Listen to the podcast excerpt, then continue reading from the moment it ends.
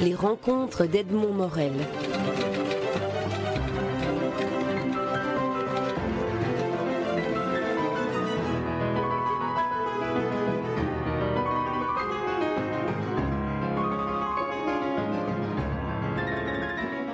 Fatoudium, vous publiez votre dernier roman paru aux éditions euh, Flammarion, euh, roman qui s'appelle Celles qui attendent. Alors, euh, avant d'entrer dans le roman, j'aimerais un peu parler de vous, parce qu'en lisant, en préparant l'interview, j'ai lu un peu évidemment votre, votre biographie, et en la lisant, j'ai pensé à Albert Camus dans, dans le, dans, avec un point commun qui est le fait qu'un instituteur ou une institutrice, à un moment donné, s'est dit, tiens, Albert Camus dans un cas et vous dans l'autre. Il faut euh, convaincre les parents ou les grands-parents que cet enfant continue l'école. Mm. Quel souvenir gardez-vous de, ce moment-là? Alors, un souvenir très, très présent. Euh, quand on m'en parle, j'ai l'impression de voir le monsieur. Il était très grand et mince, avec euh, une allure citadine comme ça, les chemises. oui, quelqu'un de l'école, quoi. Euh, qui tranchait complètement avec le milieu euh, local, insulaire, traditionnel. Et puis le, le logement de l'instituteur était dans l'école primaire et c'était en face de la maison de mes grands-parents. Donc moi, le jardin de ma grand-mère était derrière l'école. Et quand j'accompagnais ma grand-mère au jardin, ben je m'éclipsais, j'allais dans la classe de l'instituteur qui me renvoyait, je revenais, il me renvoyait, je revenais. Puis à la fin, il a essayé de me faire faire les mêmes exercices que tout le monde. Puis à un moment donné, il a trouvé que je me débrouillais bien. Et un jour, il m'a attrapé par la main, je revois la scène et il m'a, il m'a dit, on va voir ta grand-mère. Et moi, je criais, non, non, non, elle ne sait plus que je viens encore ici. Parce que plusieurs fois, il avait dû se plaindre et ma grand-mère m'avait dit, tu ne vas plus là-bas déranger les gens, tu n'es pas inscrite. Et là, il m'a dit, non, non, t'inquiète pas, euh, j'y vais pour t'inscrire. Je dis, non, elle va m'engueuler parce que je me suis cachée pour venir. Et il m'a amené et il a dit à ma grand-mère, euh, donnez-moi son certificat, enfin, son, euh, sa carte, enfin son papier de naissance, le bulletin. Et comme ça, on va l'inscrire têtue comme elle est. Elle est capable de nous réussir un certificat d'études. Donc voilà, moi je suis partie à l'école pour un certificat d'études et j'y suis toujours. C'est ça qui est magnifique, je trouve, dans le, dans, dans, dans le rôle et dans cette vocation d'instituteur, c'est d'être aussi un instigateur de, de talent. Mais vous savez, j'ai beaucoup, beaucoup de respect pour les enseignants et je vous assure, si j'ai aimé l'école, c'est aussi, je le dois à ce monsieur. J'ai toujours voulu me tester, voir jusqu'où je pourrais aller. Je pense que si je suis arrivée jusqu'à l'université, c'est aussi, entre guillemets, pour lui, c'est pour moi évidemment, mais c'est pour lui dans le vent de l'Atlantique. J'avais déjà ce personnage d'instituteur. Euh, si je devais écrire un seul roman dans ma vie, il fallait quand même que je le dise, que je lui devais ça. Et j'ai parlé de lui. Et dans ce roman encore, il y a un instituteur qui est comme une passerelle entre deux mondes le monde des gens instruits et le monde des paysans. C'était cette génération d'instituteurs qui connaissaient bien les deux mondes parce que lui-même avait des parents analphabètes, donc pouvait comprendre des grands-parents réticents pour laisser leur petite fille aller à l'école, mais il pouvait se battre aussi euh, pour l'école parce que c'était un agitateur de 68, un syndicaliste. qu'on a envoyé dans ce village pour calmer les esprits et voilà ce qu'il vous a fabriqué après. On pourrait faire aussi une sorte de jeter une sorte de passerelle aussi entre la fonction de l'instituteur et celle du romancier ou de la romancière comme vous. C'est-à-dire que le, autant l'instituteur donne, donne, accès à une connaissance, autant le, romancier à travers des histoires comme celles que vous racontez ici, peut donner au lecteur une compréhension des choses, une compréhension de l'autre. Est-ce que ce serait, vous serez d'accord avec cette définition du romancier? Oui, mais vous savez, quand, quand on a été l'élève de quelqu'un, moi, mes professeurs que j'ai eus à la fac de Strasbourg, quand je les vois encore aujourd'hui, je, dis, monsieur, un tel, ça reste mes professeurs. Et on est toujours impressionné par les gens qui nous ont appris quelque chose. Et moi, l'instituteur, je l'ai cherché jusqu'en 95, je ne l'ai plus trouvé parce que quand j'étais petite, il était déjà âgé. En plus, il venait des régions du sud, des villages lointains du sud de la Casamance. Je n'ai jamais pu le retrouver. Mais au fond de moi, je suis toujours cette petite fille qui mm. pense que ce monsieur est un magicien. Parce que moi, j'écris des textes qui sont destinés à des gens qui savent déjà lire et écrire. Mais lui, il a appris à des gens à lire et écrire une langue qui était totalement inexistante dans leur tête. Et ça, pour moi, c'est vraiment incroyable, mais incroyable. Je reviens à ma passerelle, à ma question précédente mmh. sur le romancier et l'instituteur. Est-ce que le romancier pourrait être une sorte de, de, passerelle, disons, entre un vécu et puis une sensibilité? C'est-à-dire, euh, ce que je veux dire par là, c'est que quand on a lu votre livre, Celle qui, Celle qui attendent, ou bien vos précédents romans, on comprend mieux mais de l'intérieur de la personne, ce qu'est la personne africaine, ce qu'est la femme africaine qui voit son mari ou son fils partir en Europe on, le ressent plus qu'on ne le, qu'on ne le connaît. Oui, il y a la passerelle, mais je dirais presque que toute ma personne est une passerelle finalement, puisque je vis physiquement entre les deux. Et quand j'écris, j'aimerais bien que mes amis euh, européens me comprennent mieux. Donc j'ai des amis en Suisse, en France, en Allemagne, ici en Belgique et tout. Et, et j'ai beau expliquer certaines choses, le roman sera plus complet que ce que je peux raconter dans un dîner.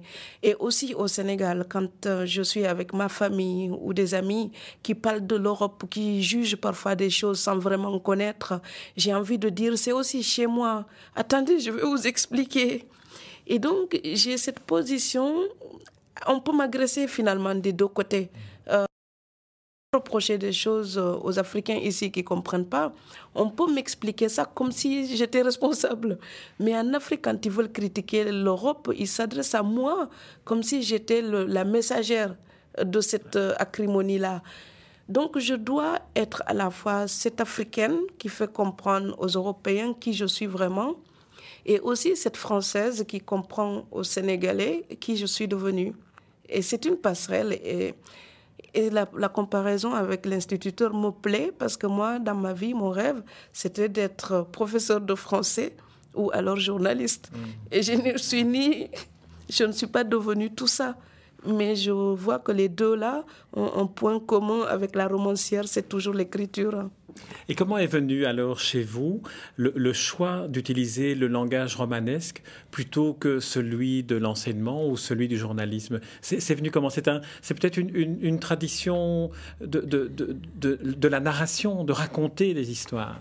Mais, mais je pense que c'est venu justement parce que je ne savais pas. J'ai commencé à écrire, j'avais 13 ans.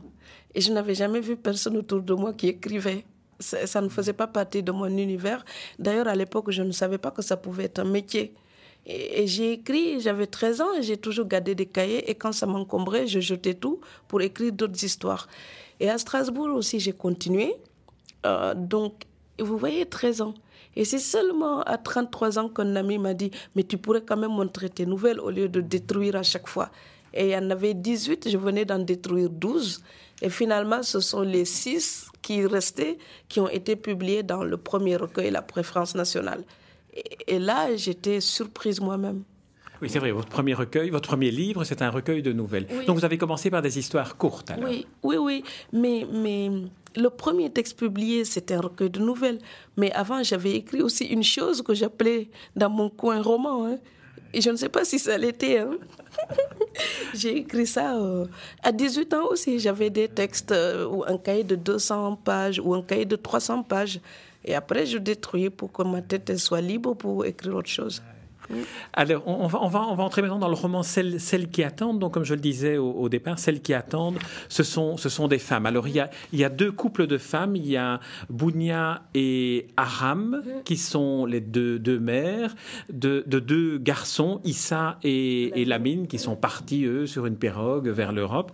Et chacun des deux enfants est marié, l'un à Kumba et l'autre à Daba. Alors, on est en plus dans une île, donc on est dans un huis clos. Et l'originalité de ce roman, c'est de prendre le point de vue de celles qui attendent, justement. Ce point de vue-là vous est venu comment? Parce que vous aviez déjà parlé de, du point, de l'autre point de vue.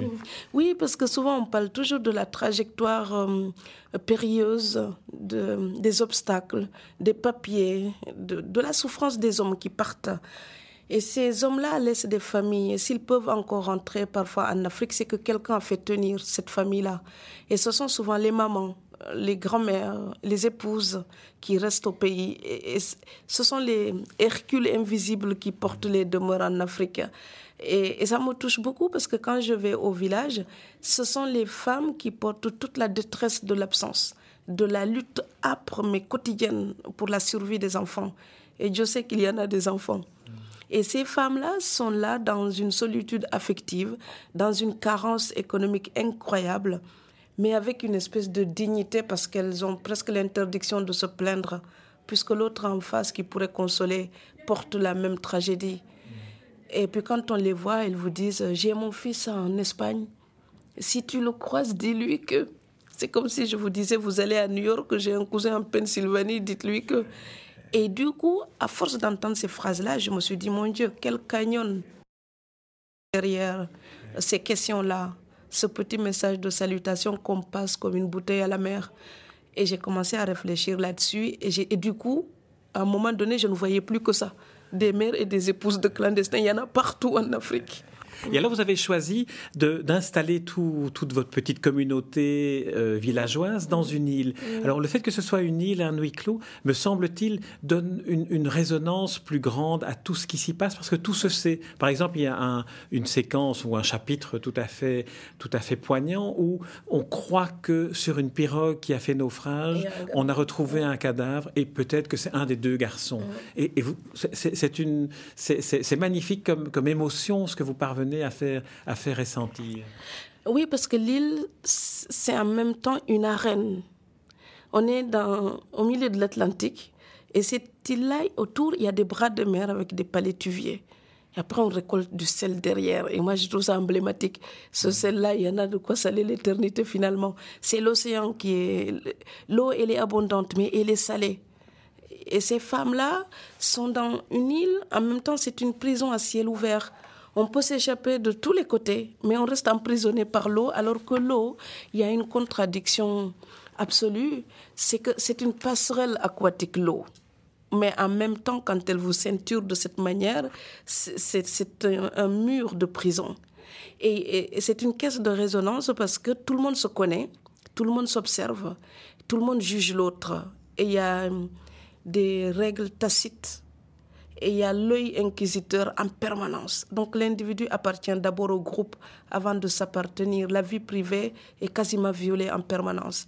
Et je voulais montrer ce huis clos-là. Pour moi, c'est presque une tragédie euh, avec, euh, au milieu de, de l'arène grecque, avec unité de lieu, presque unité de temps, unité d'action.